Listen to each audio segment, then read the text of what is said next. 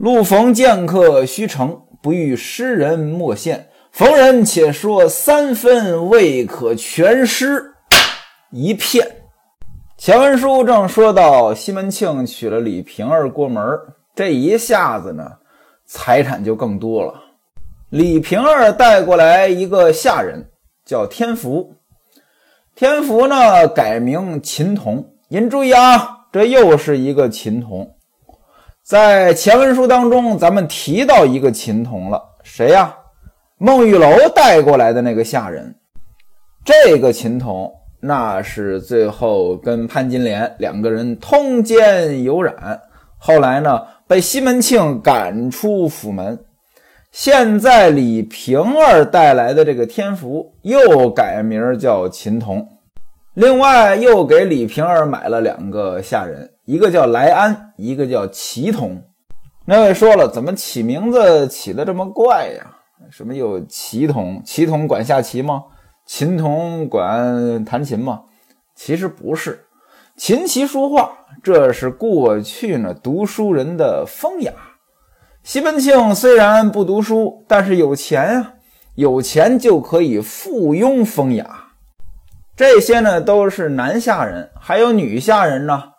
潘金莲房中春梅啊，这个上房上房就是吴月娘房中的玉箫，李瓶儿房中呢有迎春。还有孟玉楼房中的兰香，这四个丫头啊，把她们呢给单独装扮了一番，什么衣服呀、首饰啊，都给单独打造。在前厅的西厢房找了一个人呢，教他们弹唱。这人是谁呢？李娇儿的兄弟，是个乐工，叫李明。给这四个人呢都分配了一件乐器，春梅是琵琶，玉箫呢学筝。迎春呢学弦子，兰香呢学呼气儿。什么叫呼气儿啊？就是胡琴儿化音。给李明的工钱一个月五两银子，五两银子可不少啊。另外呢还管吃，这是西门庆家里面添置这些做这些事情，这都为了享受。这上流社会的生活呢就是这个样子。您看啊。呃，咱们平时呃出去消遣消遣，去洗个脚呀，找个大饭庄子吃一顿好的呀，或者说去玩一玩啊，什么打个球啊，射个箭呀之类的，这是咱们普通人，人家上流社会不用，家里边都有。我记得前不久呢，有个娱乐圈的新闻，说的是德云社的于谦于老师。哎，有一个大饭桌子陪人吃饭、抽烟，结果呢，这张照片呢发到网上去，哎，就有人说了，哎，公共场合不能抽烟。于老师说了，这是我们家，那为什么大伙会误解这是公共场合呢？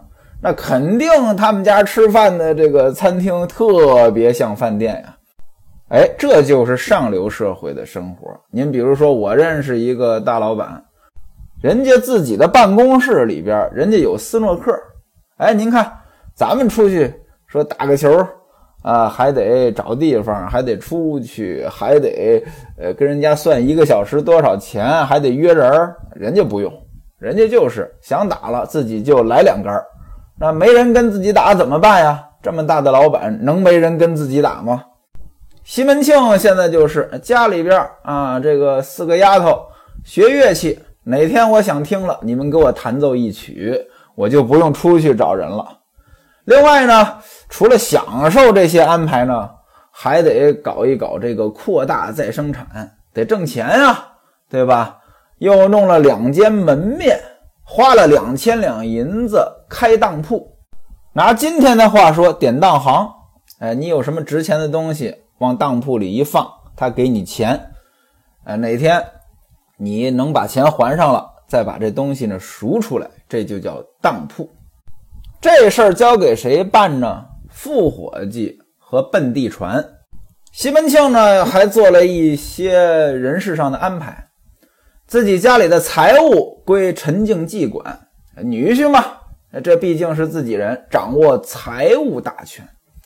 那奔地传管什么呢？管账。另外呢，管发货。副伙计呢，生药铺还有当铺这两个铺子，人家当总经理。潘金莲住的这个楼，楼上做仓库堆放生药。李瓶儿住的那个楼呢，楼上把架子弄好了，专门放这些典当来的东西。您看啊，陈静济这个名字起的挺好，静济静济，又敬业又经济，每天是起早贪黑啊。带着人查点这些钱啊，出多少入多少，一笔一笔呢记得很好。西门庆一看呢，嘿呦，这小伙子不错啊，是个能干活的人。话说有一天呢，在前厅，西门庆和陈静济两个人同桌吃饭，西门庆就说了：“说姐夫啊，那位说了，怎么叫姐夫呀？指着西门大姐叫啊，西门大姐，西门大姐夫嘛。说姐夫呀。”你在我家在这儿做买卖呢，做的还真不错。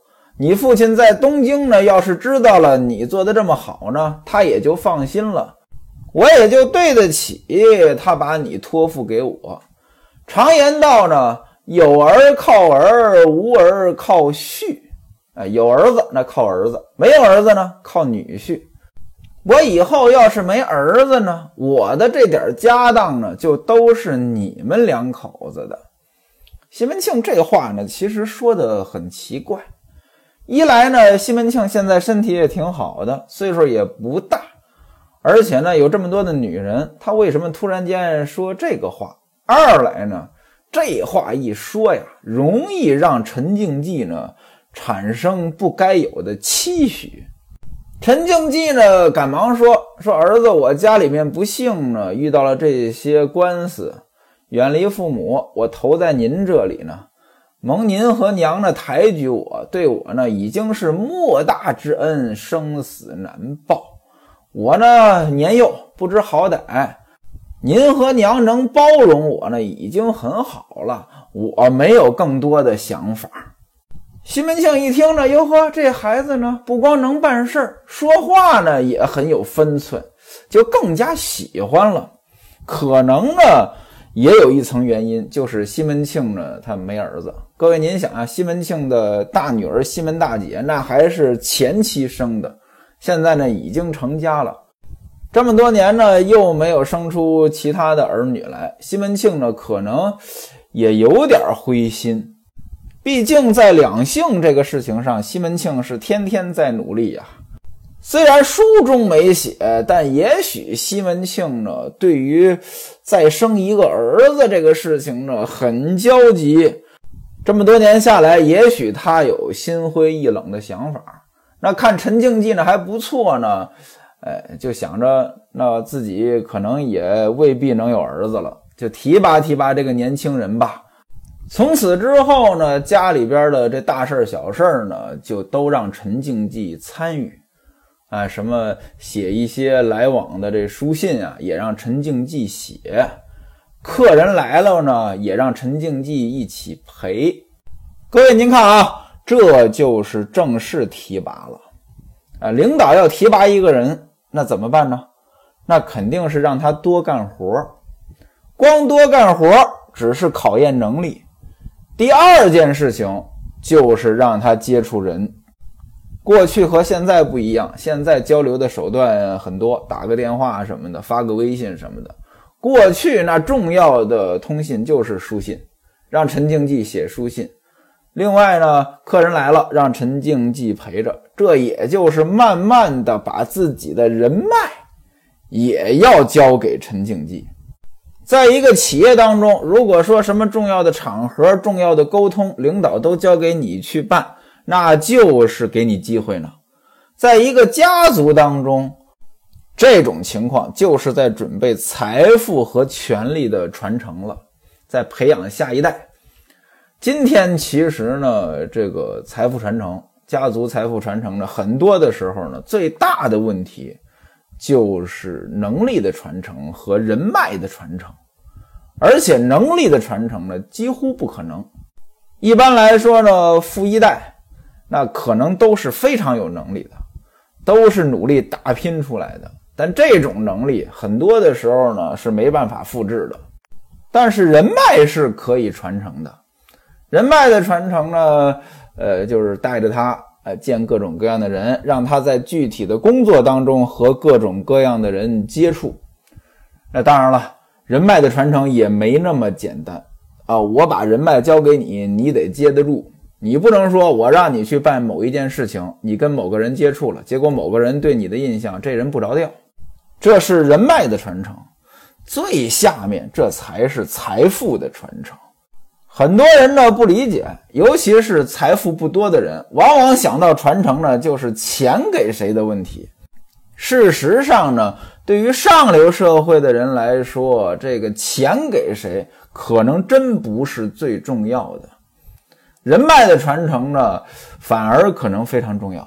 您比如说吧，前不久了解到某家大公司，这个大公司呢，绝大多数人都知道啊，创始人之一，这个人呢，在创业之前是干什么的？啊，当地县办公室主任，他的父亲曾经当过他们那个县的县委书记。各位，您想呀，这种传承，这是财富的传承吗？不对，这是人脉的传承。那回过头来，您再看他今天的成就，成为这么大的公司的创始人之一，而且是非常主要的创始人，那当然有他的能力，有他的眼光，但也有他的基础条件。这些基础条件未必是人人都具备的。所以呢，很多的时候呢，我们学习别人的成功经验，复制别人的经验，您可千万不要忽略了前提条件呐。就比如说三国三个大 boss，您学谁？学曹操，您学得了吗？人家是什么家世？学孙权，您学得了吗？人家是什么家业？您真要想学，对于绝大多数人来讲，就只能学刘备。闲言少叙，书归正传。陈经济呢，就入了西门庆的法眼了。这是当着接班人来培养的。如果陈经济呢，好好的接着，有机会、有能力，这还是真不错。但是陈静济是什么样的人啊？原文写到这儿呢，给了八个字的评价：绵里之针，肉里之刺。他有一个缺点，一个巨大的缺点，什么缺点呢？原文给了两句诗：“长向绣帘窥甲玉，每从绮阁窃寒香。”这两句诗，我不知道各位您怎么理解？可能有些人呢觉得比较陌生，但是呢，把它浓缩成一个成语，它就不那么陌生了。窃玉偷香。即使您没有了解过这个成语的意思，看字面大概也就知道什么意思了。窃玉偷香其实是两个典故，咱们先说窃玉。窃玉到底是什么意思呢？也没有一个固定的说法。有人说是相如窃玉，相如司马相如，司马相如和卓文君的爱情故事，这大伙儿呢都听过。当年。司马相如是个文艺青年，文艺青年是文艺青年，但是没有钱。可是人家就凭着自己的才气吸引了卓文君。那卓文君虽然当年已经是个寡妇了，但也是大户人家呀，有钱。为了爱情，卓文君跟司马相如私奔了。后来呢，就把司马相如和卓文君这个事情说成是窃玉。卓文君呢，是一块玉。司马相如呢，给勾搭走了，叫窃玉。当然了，这不是唯一的说法，还有一种说法呢，窃玉说的是杨玉环。杨玉环和李隆基两个人的爱情故事，那也是经典呀。说的是杨玉环呢，当年看上了李隆基的哥哥，是个宁王，他跟宁王搞暧昧，宁王有一个玉笛，他拿过来自己吹，这个是很暧昧的啊。其实搁今天这也很暧昧，为什么呢？这笛子是对着嘴吹的呀。要是有个男的吹的笛子，一个女的拿过来直接就吹，这两个人的关系肯定到一定程度了。当然了，这个杨玉环吹宁王笛子这个事情呢，这是野史，正史当中呢并没有记载，而且呢这事儿也不可能。历史上记载宁王这个人呢，最大的特点呢就是小心谨慎，他呢能不参与朝政就不参与朝政，每天呢就是玩啊，吹拉弹唱。他为什么这样呢？就是跟李隆基表明自己的心意啊，我呢就是过小日子啊，我对权力那是没有预期的，所以呢，您看这么个人怎么敢大胆的去勾引皇上的女人呀？宁王本名呢叫李宪，呃，其实李宪也不是本名，最早呢他叫李承器，后来叫李宪，他是唐睿宗李旦的长子。李隆基的哥哥李旦登基之后，就是封他为太子的。他是长子呀，也顺理成章。可是呢，在李旦夺权的过程当中，这李隆基那可是立了汗马功劳呀。论功劳很大，论声望呢也很高。这李宪呢也知道自己呢压不住这个弟弟，怎么办呢？他主动把太子位让给了李隆基，这才成了宁王。他死之后呢，李隆基封他为让皇帝，也就是李隆基承认宁王本来应该当皇帝，是他把皇帝让给了我。您想呀，如果这二位之前因为杨玉环的事情还这样过，这让皇帝的封号可能有还是不可能有？再一个，咱们也可以从时间上捋一捋。李宪呢是开元二十八年去世的，那是公元七百四十年。就在他去世之前，养病的过程当中，李隆基啊天天让人送药。您可以是看出来兄弟情深。即便在这之前，哥俩呢也很好。每年李宪过生日，就是宁王过生日，这李隆基呢都亲自去庆贺，哥俩得一块儿喝酒。而杨贵妃呢是开元二十五年，公元七百三十七年入宫的，这一年呢距离宁王过世还有三年。一开始呢，杨贵妃呢还有点偷偷入宫的意思，直到天宝四年。也就是公元七百四十五年，这杨贵妃呢才正式成为杨贵妃。原来呢没有这个贵妃的这个称号。此时宁王李宪他已经死了五年了。这就是窃玉这个典故，说法呢并不是很明确。相对来说，偷香那就很明确了。主人公叫韩寿，西晋人，当官的。他的领导呢是贾充。话说韩寿呢到贾充家里面去开会。事实证明啊，这人长得帅呢有用。这韩寿就是大帅哥。韩寿老去贾充家里边汇报工作。贾充有个女儿叫贾武，一来二去呢就看上韩寿了，而且呢是很大胆，大胆到什么程度？这贾充呢，让自己的奴婢呢，偷偷的把韩寿领过来，不能正大光明的进来呀。那时候没有自由恋爱，怎么办呢？翻墙而入，两个人幽会。那偷香又是怎么回事呢？贾充乃朝中大官他家里呢有这个从西域进来的香啊，这个香呢闻着很好。这个恋爱当中的贾武。啊，给情郎哥哥送礼物，就把这个香给偷过来送给了韩寿，这就是偷香。按理说呢，这种事情在当年那不是什么正经事儿。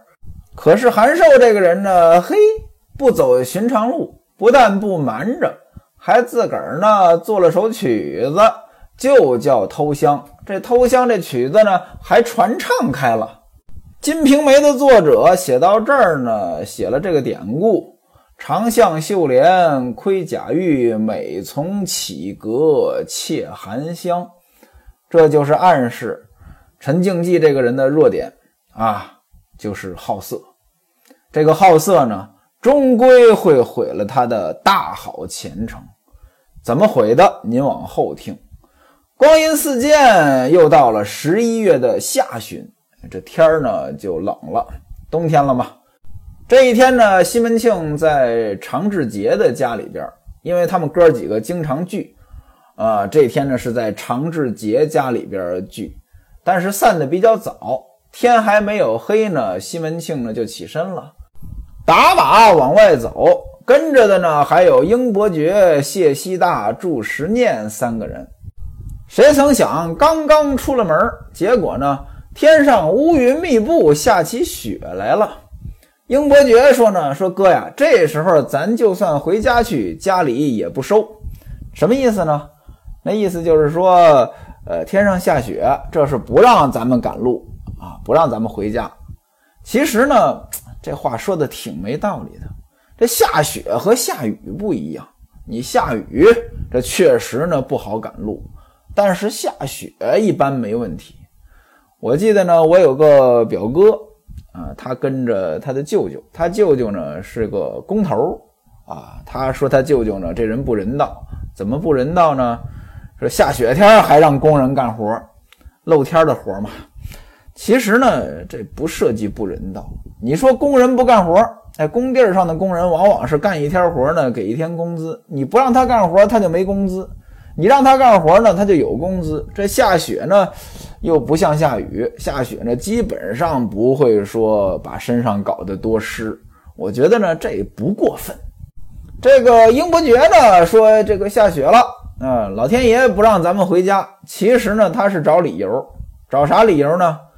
我们很久不到桂姐那边去了，今天趁着下雪。